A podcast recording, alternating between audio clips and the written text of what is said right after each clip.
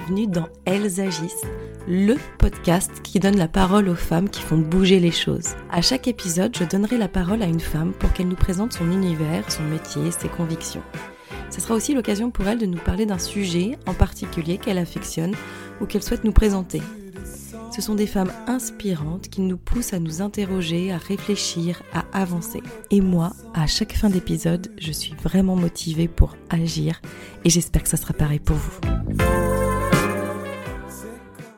Hello hello, j'espère que vous allez bien. Aujourd'hui, je reçois Sophie Duverne qui est psychogénéalogiste. Alors moi, la psychogénéalogie, je ne connaissais pas euh, et j'avais vraiment à cœur d'écouter quelqu'un qui puisse euh, bah, nous expliquer concrètement et précisément en quoi ça consiste. Et c'est ce qu'a fait Sophie. Donc la psychogénéalogie est aussi appelée une thérapie transgénérationnelle. C'est une pratique thérapeutique hein, qui repose sur la compréhension et le dépassement de nos héritages émotionnels familiaux. Sophie va revenir sur sa propre expérience et comment elle a été amenée à pratiquer la psychogénéalogie pour elle et comment elle est entrée euh, dans sa vie pour la transformer et ensuite pour se révéler. Je trouve que c'est un sujet passionnant que je vous propose de découvrir euh, avec elle. J'espère qu'il vous plaira comme j'ai aimé l'écouter. Et Sophie, en fait, clarifie un maximum de choses et a à cœur toujours de mettre en avant les études qui sont faites sur ce sujet pour étayer ses propos. Et c'est d'ailleurs pour ça qu'elle a créé un podcast euh, qui s'appelle Psychogénéalogie et compagnie, que je vous invite à écouter, où à chaque fois, elle essaie de mettre en avant un maximum d'études et d'arguments pour que sa discipline soit la plus claire possible. J'espère que cet épisode vous plaira et je vous dis à très vite.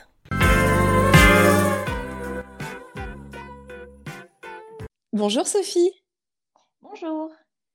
Comment vas-tu aujourd'hui?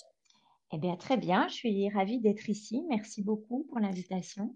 Eh bien, merci à toi. Je suis euh, très curieuse de connaître un peu plus de choses autour de ton métier, autour de tes compétences. Donc, je suis vraiment ravie que tu aies accepté euh, mon invitation. C'est euh, c'est très intéressant tout ce que tu proposes en tout cas.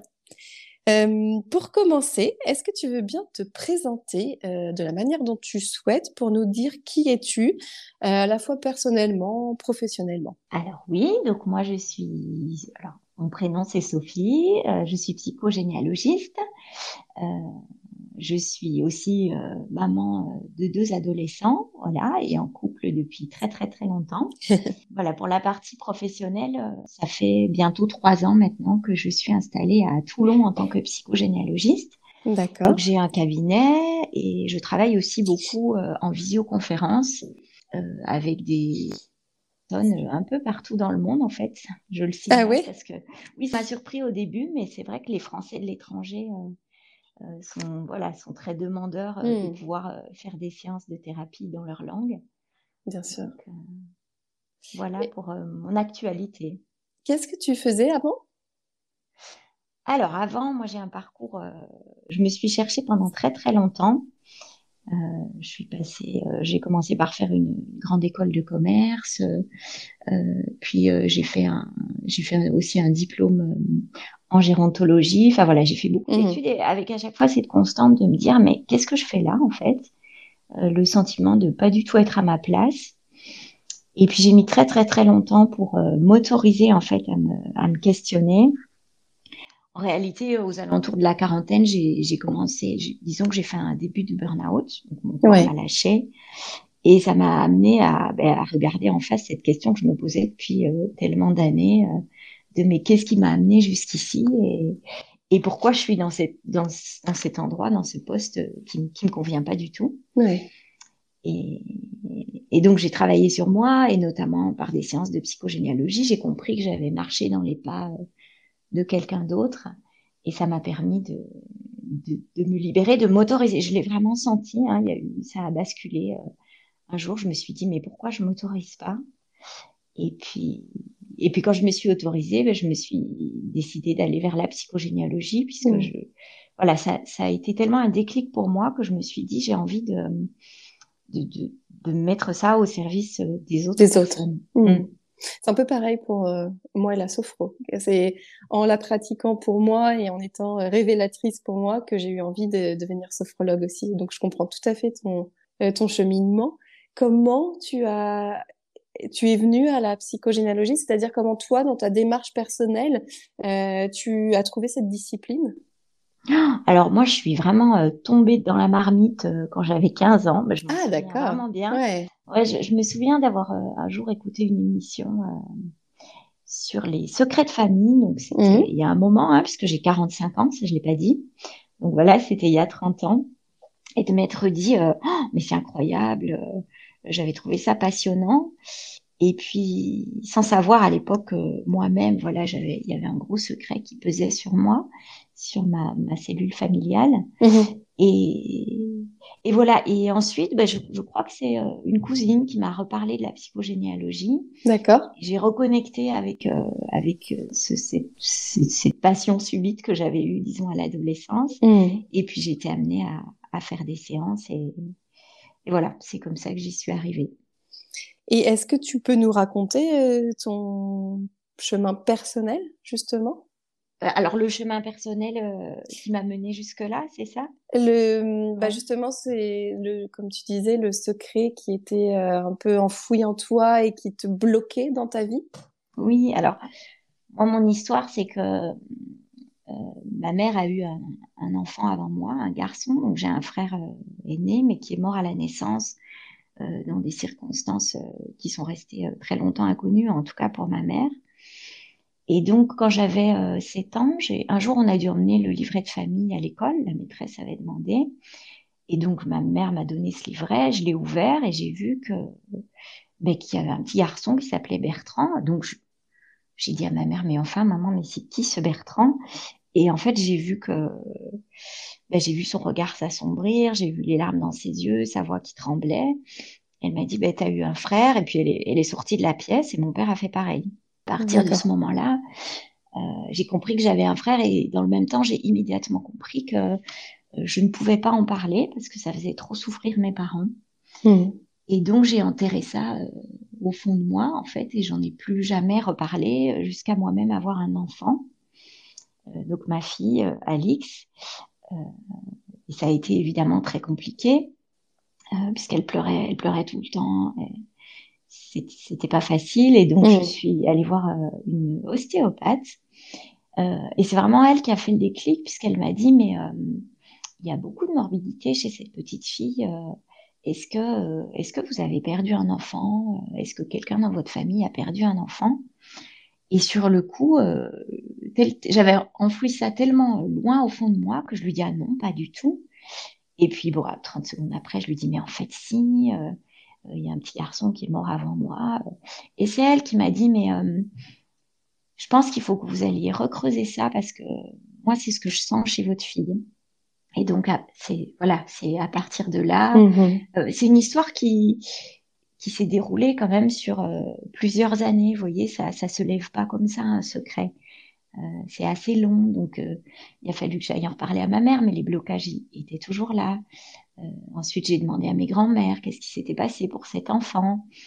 Euh, voilà, et c'est que bien des années plus tard, ben, au moment où j'ai fait mon burn-out, tout s'est finalement tout s'est enclenché euh, au même moment que ma grand-mère m'a finalement avoué que que cet enfant était mal formé et que personne n'avait voulu le dire à ma mère et que c'est pour ça que l'enfant ne lui avait pas été montré et finalement que j'ai compris que c'est aussi pour ça que ma mère avait pas pu faire le deuil de cet enfant parce que quelque part elle l'avait pas vu, elle avait pu assister à son enterrement et que quelque chose était toujours resté en suspens. Ah oui, ah, donc elle l'avait ni, elle n'avait pas vu, elle n'avait pas été à son enterrement. Euh, voilà. Ouais, donc c'est c'est dur. Dur. Ouais, voilà. Et donc euh, pour elle, si vous voulez, le deuil, il est, si tu veux, pardon, euh, mmh le deuil était resté suspendu. Euh, et donc ensuite, on a pu faire ce travail ensemble de, ben, de de dire au revoir symboliquement à mon frère et de, de la libérer elle, euh, aussi d'une forme de culpabilité, hein, puisque c'est mmh. presque tout le temps le cas quand un parent perd un enfant, il y a toujours une forme de culpabilité. Et, et, et donc de lui permettre d'avancer dans, dans, son chemin de deuil et moi de me permettre de me libérer de cette mission de remplacement qui en fait euh, avait beaucoup inconsciemment guidé mes pas. Donc, ça, c'est arrivé à, à, quel âge? Ça, c'est arrivé. Avais, Ah ben j'avais, oui, 37. 30, ouais, voilà. Ans, ouais, ouais. ouais, ça a été long. Ça a été long. Et est-ce que ta mère a senti comme toi qu'il y a un avant et après ce... Oui. Ouais. Ouais. Oui, oui, elle me l'a vraiment dit. Elle m'a vraiment dit, mais elle m'a remercié de, voilà, de mm. lui avoir dit, d'avoir enquêté, d'avoir essayé de trouver des réponses. Euh, elle m'a dit, quand elle a fait le rituel de deuil, voilà, elle m'a dit, j'ai lâché quelque chose euh, de cet enfant et je me sens beaucoup mieux. Mm. Voilà. Et, et, et, pas, et de fait, ça m'a libérée également puisque j'étais plus obligée d'être euh, deux enfants en un. Et eh oui.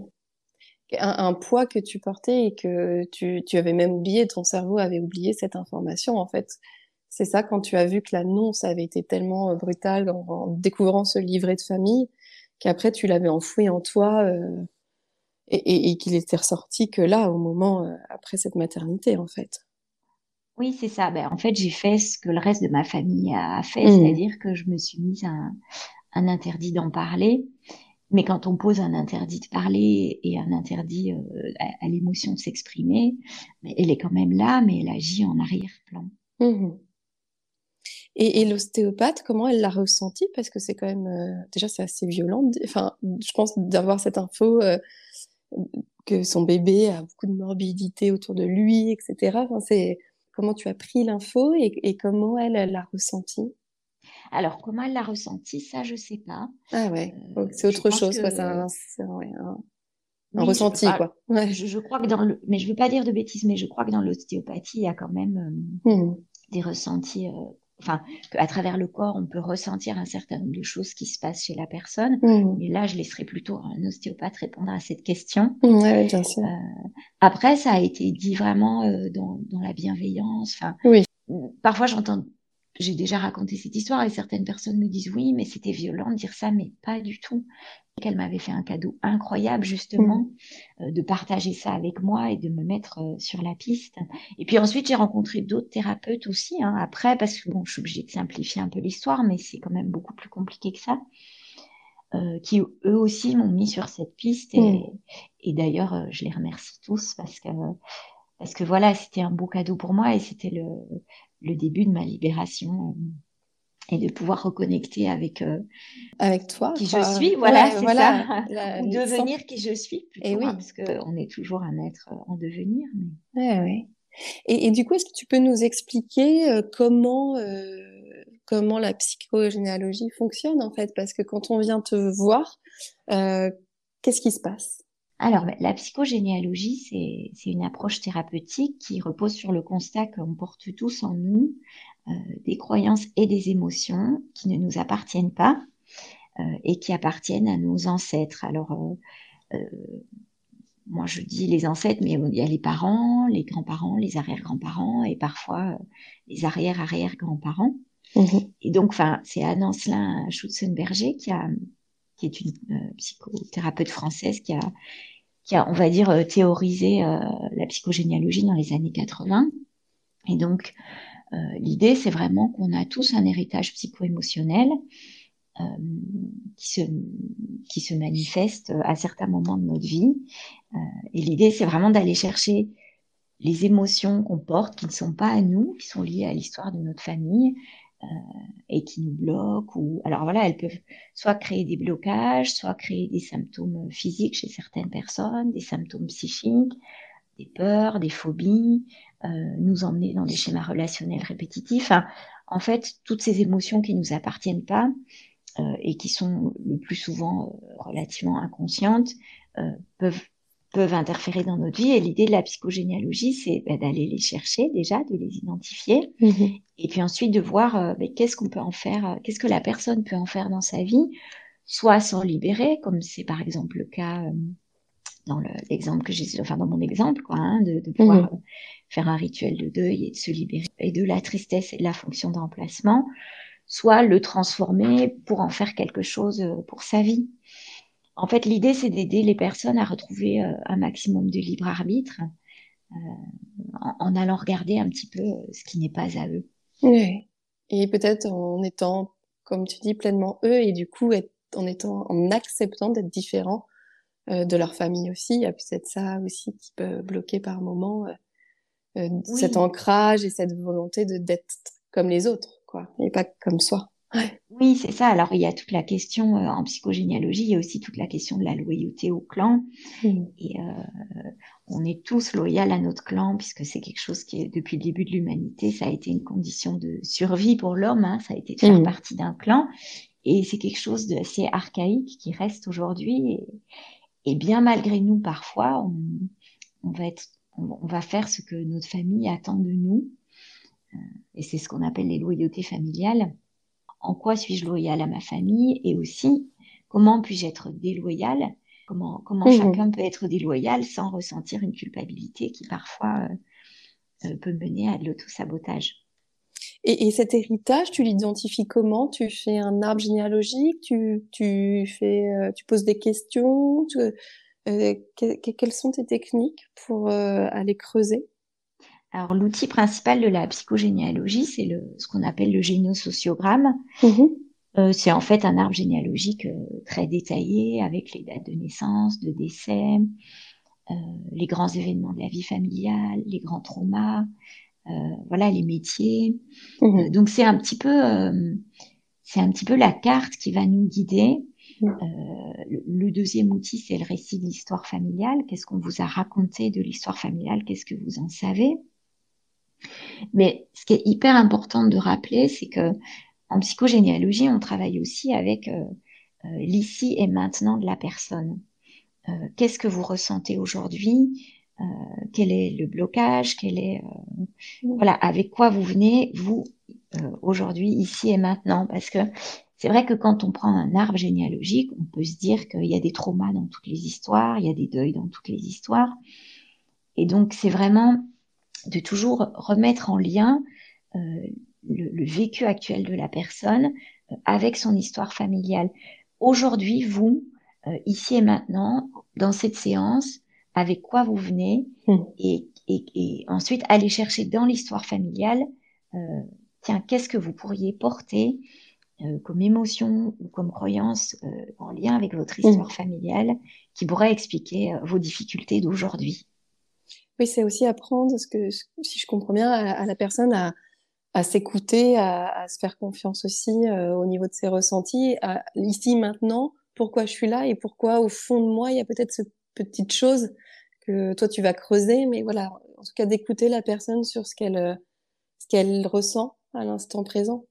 Oui, c'est ça, et aussi mmh. l'aider à, aller travailler. En travaillant l'histoire familiale, on l'aide à aller à amener en conscience des choses qui restent inconscientes. Oui. Tu disais aussi euh, dans, sur tes réseaux que effectivement les prénoms euh, que on peut donner à nos enfants ont toute une symbolique et peuvent avoir toute une portée aussi. Oui, ben c'est vrai que quand on regarde le génosociogramme, euh, on, on, découvre souvent que les prénoms ont un sens. Alors ce qu'on trouve le plus souvent, c'est euh, ce que j'ai souvent, c'est des personnes qui viennent en disant Ah, moi, j'ai choisi un prénom. Euh, de toute façon, c'est sûr, personne ne le porte dans ma famille. Euh, euh, j'ai fait bien exprès de choisir un prénom que personne ne porte dans ma mmh. famille. Et en fait, quand on fait le génosociogramme, souvent, on découvre que ce prénom appartenait bien à quelqu'un. et souvent, on découvre voilà, que, qu'il s'agit souvent d'une mémoire transgénérationnelle qui, bah, qui réapparaît parce qu'il y avait quelque chose à regarder par rapport à l'histoire de cette personne. Mmh voilà. Et après, il y a toute la symbolique des prénoms. Ça, c'est vraiment sur le travail de l'inconscient. C'est que inconsciemment, euh, vous allez choisir un prénom qui euh, a une signification dans votre histoire familiale. Donc, c'est intéressant d'aller regarder euh, à la fois la symbolique des prénoms, quel est le symbole derrière le prénom, mais aussi euh, quel est le symbole dans l'histoire familiale, dans le contexte, euh, qui a porté ce prénom, euh, ou, un morceau de ce prénom, mmh. voilà. Donc ça interroge. L'idée en fait, c'est vraiment, c'est surtout pas de dire ah ben moi je m'appelle comme ça, ça veut dire qu'il s'est passé ça dans ma famille. Alors là, surtout pas. C'est d'ouvrir des pistes de réflexion. Tiens, et si ce prénom racontait quelque chose de l'histoire de ma famille, qu'est-ce que ça viendrait dire? Ouais. et, et, comme ça, on ouvre des portes qui vont faire sens ou pas pour la personne, mais voilà, le guide, c'est toujours euh, euh, la personne que j'accompagne. Est-ce que ça fait sens pour elle et qu'est-ce que ça peut amener comme émotions ou, mmh. ressentis qui, peuvent venir lui parler d'elle aussi? Et est-ce que des personnes viennent te voir après avoir enfin, été enceinte des femmes. Est-ce que, enfin, ma question, c'est est-ce que la maternité, euh, souvent, euh, on a l'impression qu'elle peut euh, être un point dans une vie et qu'il y a un avant aussi, un après au terme de voilà des, des émotions qu'on peut ressentir, de, du changement, on passe d'enfant à parent, etc. Est-ce que toi tu le ressens qu'il y a aussi des personnes qui viennent te voir autour de cette période ou après avoir été avoir porté un enfant? Oui, alors en fait, moi, je le, je le vois à toutes les étapes, c'est-à-dire que euh, on a les femmes qui ont un désir d'enfant et ça réveille chez elles euh, ben, toute l'histoire des femmes de leur famille euh, au moment où elles ont eu un désir d'enfant. Donc ça peut être, tiens, je voudrais un enfant, mais j'ai des peurs qui viennent en même temps et des peurs qui sont pas forcément à moi, qui peuvent être mmh. aussi des peurs ancestrales. Il y a des femmes euh, qui enceinte, euh, ben, voilà, quand on est enceinte, hein, c'est ce que Monique Bilowski explique. Euh, il y a un état de transparence psychique, c'est-à-dire que la grossesse renvoie la femme à sa relation à sa propre mère, qui elle-même était liée à sa relation à sa propre mère, donc à mm. la grand-mère. Donc voilà, il y a à ce moment-là. Et puis une fois qu'on a eu des enfants, il y a aussi euh, ben, toute l'histoire de, de la relation euh, mère-enfant ou père-enfant des femmes de la famille. Donc euh, oui, oui, la maternité, c'est un moment clé dans la vie d'une femme, mmh. mais j'ai envie, envie de dire, mais pas que, puisqu'en psychogénéalogie, on s'intéresse aussi beaucoup à tout ce qui est syndrome anniversaire. Donc, quand une femme ou un homme atteint l'âge que ses parents ou ses grands-parents avaient au moment d'un grand trauma, par exemple, euh, il peut y avoir des émotions qui se réveillent en lui, qui a, ou elle, qui, n'arrive pas à expliquer et qui peuvent être éclairées euh, grâce à, l'histoire familiale. Oui, ouais. Mais si ça, par exemple, on ne le sait pas, comment on arrive euh, justement à, à, le découvrir? Alors, ouais. si on ne le sait pas, disons que les, déjà les recherches généalogiques aujourd'hui, elles permettent mmh. de, de, mettre à jour beaucoup de choses. Hein. Aujourd'hui, euh, presque tout est disponible euh, sur Internet. Oui, c'est ça, c'est que toi, tu as accès aussi à des infos que nous, on ne sait peut-être pas chercher ou on n'a pas accès, quoi. Oui, mmh. alors moi, je pour moi, c'est les personnes qui doivent chercher elles-mêmes, hein, puisque c'est quand elles, elles seront prêtes qu'elles vont aller faire les recherches et qu'elles vont trouver ce dont elles ont besoin pour elles quelque part, si moi je fais les recherches, on va pas au rythme de la personne. Par contre, voilà, moi j'aide les personnes, euh, je leur explique comment aller chercher. Et puis souvent, en fait, euh, quand on commence, quand les personnes que j'accompagne commencent à interroger les membres de leur famille, euh, les portes s'ouvrent. Et, il y a des choses qui n'étaient pas dites, qui sont. et rien que ça, en fait, moi, c'est ce que j'adore aussi dans mon métier, c'est rien que ce moment où la personne justement se met en mouvement pour aller poser des questions qu'elle n'a pas posées, pour renouer avec des personnes de sa famille, rien que là, euh, ça commence déjà à être thérapeutique, ça soigne en fait. Il y a quelque chose du lien qui se renoue, euh, qui guérit. Et puis très rapidement après, il y a aussi euh, des tas de récits qui se mettent en place, qui souvent permettent d'éclairer le présent. Puis il y a aussi des fois où ben, c'est plus long parce que les non-dits sont plus, mmh plus difficile. Voilà, c'est ça, où on n'a pas accès à l'information, on peut pas y avoir accès. Et dans ce cas-là, il y a d'autres façons de travailler. On utilise notamment le rêve, toute la mmh. symbolique euh, du rêve, enfin qui apparaît dans les rêves. Et aussi, euh, euh, ce que je peux aussi utiliser, c'est renvoyer les personnes que j'accompagne vers les constellations familiales, qui sont aussi une façon, une méthode différente pour éclairer euh, certains, certains héritages familiaux dont, auxquels on n'a pas accès comme ça euh, par le récit. Ouais, ouais, facilement, quoi, ou par, ouais. ouais. Et, et, tout ça aussi, tu l'expliques dans ton podcast. Tu as créé un podcast qui s'appelle Psychogénéalogie et compagnie. Tu avais envie de, de transmettre quoi avec, euh, avec ce podcast?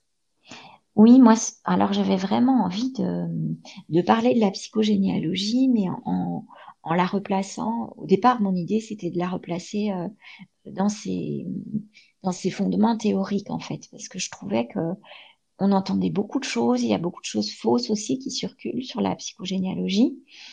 j'ai été aussi, voilà, je, enfin, pour le dire franchement, la psychogénéalogie, elle est encore classée comme secte hein, par la Mivilude. Mmh. Et, et moi, j'avais vraiment envie, euh, voilà, de pouvoir donner une information qui soit le plus possible, euh, euh oui, basée sur euh, des fondements théoriques, sur des, sur l'approche des grands psychanalystes transgénérationnels, tous les psychothérapeutes qui ont travaillé sur le transgé. Voilà, c'était mon idée au départ et c'est ce que, en tout cas, je m'efforce de faire. Oui, oui, c'est une vraie source. Ouais. Voilà, de toujours me, me baser sur ben, la théorie psychanalytique ou, mmh. ou, sur la systémie, pardon. Euh, sur aussi, il y, a, beaucoup d'histoire, il y a beaucoup de sociologie dans la psychogénéalogie. Oui, oui. Voilà. Euh, déjà, il y a plusieurs épisodes en ligne qui permettent de, comprendre et, de voir l'étendue des possibilités autour de, autour de ton domaine. Bravo pour ce que eh tu ben, fais. Merci. avant de de clôturer cet épisode, j'aimerais te poser euh, quelques questions autour de l'action.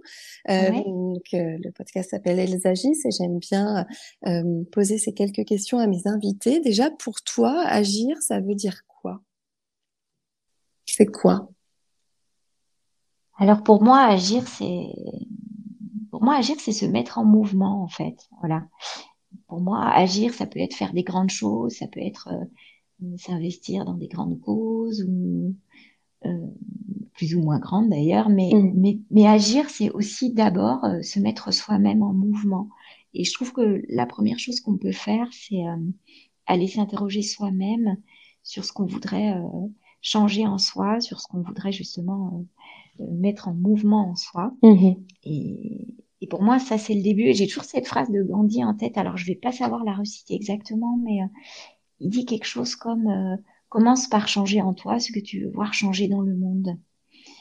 Et moi, ça, c'est vraiment une phrase qui m'inspire parce que je me dis que quand on veut faire des grandes choses et agir, il faut d'abord aller chercher en soi, euh, voilà, ce qu'on peut changer en soi. Et, mmh. je, et, je, suis toujours émue, voilà, de toutes les personnes qui viennent me voir, qui ont cette volonté de, de changer, d'aller mieux, de, de bouger, de, de, faire changer les choses, d'abord en elles. Oui, oui. Non, c'est vrai, c'est c'est intéressant. C'est commençons déjà par nous et par euh, et par notre bien-être mental et physique et, et ça changera peut-être aussi des choses effet papillon qui sont là. Est-ce que tu hum, aimerais changer euh, quelque chose que, ou voir notre société euh, quel, est un rapport différent en fait euh, par rapport à, au, au rapport qu'on a actuellement avec la généalogie. Est-ce que toi, tu aimerais, euh, je sais pas, est-ce qu'il y a encore des, des clichés, des, des ancrages autour de ça? Est-ce qu'il y a des tabous peut-être? Est-ce que toi, tu as une vision euh, différente ou tu aimerais qu'on ait une vision différente? Alors moi, je trouve qu'en France, on est quand même... Euh, on est quand même assez bien euh, loti par rapport à ça quand je vois par rapport à d'autres pays, hein, parce que je sais par exemple en Italie, c'est plus compliqué, le, les, même les, les, recherches généalogiques sont plus compliquées. Euh. En France, les, les, Français se passionnent vraiment pour la généalogie mmh et, euh, et, et, je trouve de plus en plus pour la psychogénéalogie. Donc, je, comme ça, spontanément, je vois pas quelque chose que je voudrais changer. Euh... Bah non, c'est déjà bien ah de oui, faire voilà, ce constat. Oui, Parce voilà. que c'est vrai que moi, j'imaginais que je, je, savais pas justement euh, comment on se situait, mais c'est déjà intéressant de comprendre que qu'on n'est pas trop mal, qu'on s'y intéresse et qu'on est ouvert à ça en France. Tu le constates? ouais. Je le constate et c'est une vraie richesse parce que mmh. sans, même si les personnes ne vont pas toutes vers la psychogénéalogie, ne serait-ce que de faire des recherches généalogiques, faire des recherches sur l'histoire de sa famille euh, et voir d'où l'on vient. Et, et, je trouve ça déjà, rien que ça, c'est hyper positif. Oui, tout à fait. Et euh, j'ai une dernière question. Est-ce que tu aurais une femme que, dans tes connaissances que tu aimerais entendre à mon micro et qui, euh, pour toi, euh, t'inspire ou, ou, est vraiment le symbole de l'action Voilà, pour elles, elles agissent?